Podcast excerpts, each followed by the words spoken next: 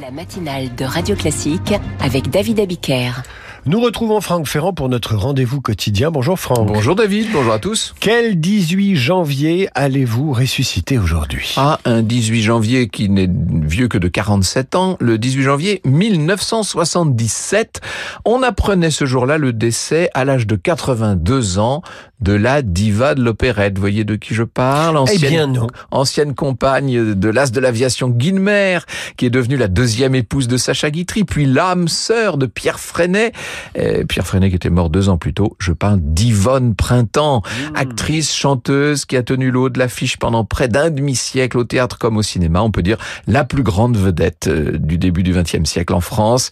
C'est bien l'opérette qui l'avait vue conquérir le public avec sa voix de rossignol, n'est-ce pas? Mais elle dansait aussi très légèrement vêtue au départ puisqu'elle était entrée aux Folies Bergères à l'âge de 15 ans, la petite Yvonne.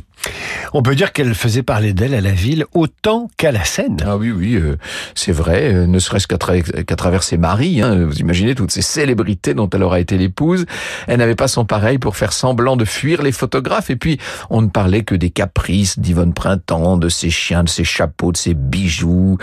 Euh, c'est Albert Wilmetz qui avait dit « Je ne suis pas ce que l'on pense, je ne suis pas ce que l'on dit. » Vous savez, vous, l'entendez le chanter ça « Je ne suis pas ce que... » Eh ben, on va l'écouter, tiens.